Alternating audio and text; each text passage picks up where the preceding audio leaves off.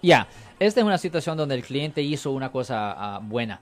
Ah, yo recientemente tu, ah, fui a visitar a un señor en la cárcel que había sido acusado de tocar sexualmente a dos sobrinas. Y eh, la familia me había dicho pues que es mentira, que no lo había hecho, etcétera, etcétera, etcétera. Pero muchas veces cuando yo voy a visitar a una persona en la cárcel, a veces me dicen un poco más, voy a decir. Pero esto no fue la situación aquí. Am, yo fui primero a la cárcel a visitar a la persona, le pregunté si la policía lo entrevistó a él. Él me dijo a mí que la policía lo trató de entrevistar, pero que él se negó hablar con la policía y pidió un abogado. Le dije, pues fantástico. Lo siento por la interrupción, su video va a continuar monetariamente.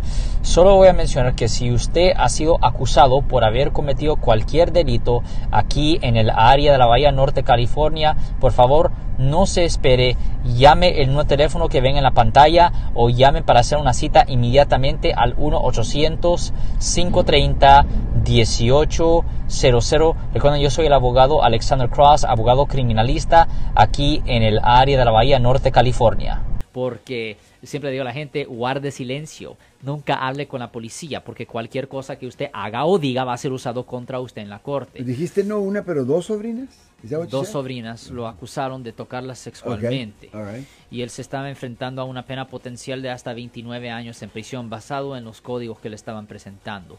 Pero el punto es que él no dio ninguna declaración y también obviamente yo le estaba preguntando con respecto a motivos y todo eso, pero en mi opinión se ve que, ah, en mi opinión no creo que él cometió la falta. Obviamente es necesario mirar la evidencia y ver la otra versión de la historia. Ahorita yo solo he visto la versión de la historia de él, pero basado en lo que él me está diciendo, basado en las motivaciones que yo veo, ah, es mi opinión que él no cometió la falta y hasta que yo vea ah, evidencia presentada por la fiscalía, mi opinión no va a cambiar. Wow. Oye, eso nos mete a una parte muy interesante de tu trabajo. Sí, Eric. Y sí, ese, y ese, y Eri, Eri Mani, Eri Ah, Monterrosa. Se me fue. Eh, eh, y este, y Alex, estamos hablando de si tú, bueno, tú has dicho que siempre es muy importante, y tenemos como unos tres minutos, que es muy importante que eh, el cliente te diga a ti la verdad, the whole truth and nothing but the truth. Sí.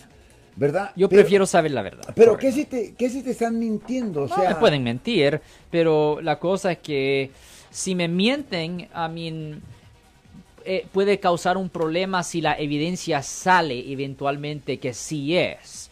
Porque si me miente y después evidencia sale que sí cometió la falta o hay X evidencia, pues todo ese tiempo ah, eso elimina la potencia de que posiblemente estábamos preparándonos por algo. ¿Me entiendes? Hubiera sido fantástico si nos dijera, mira, sí cometí la falta, pero no creo que tienen la evidencia, papá, papá, papá. Así podemos crear una defensa.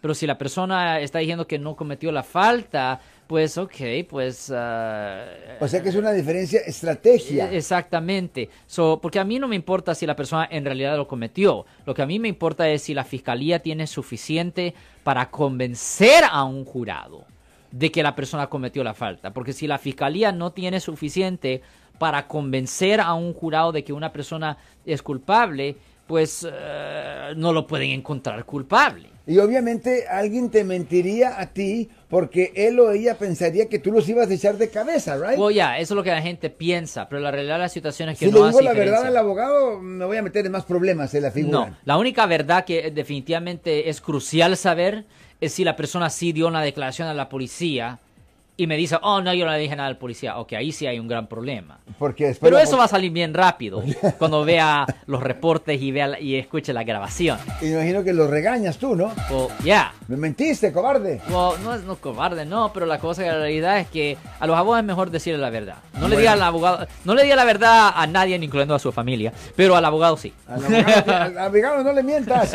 No. Bueno, pues Alex, ha sido un placer verte nuevamente. Te veo muy contento, muy saludable. Thank you very much for Si les gustó este video, suscríbanse a este canal, aprieten el botón para suscribirse y si quieren notificación de otros videos en el futuro, toquen la campana para obtener notificaciones.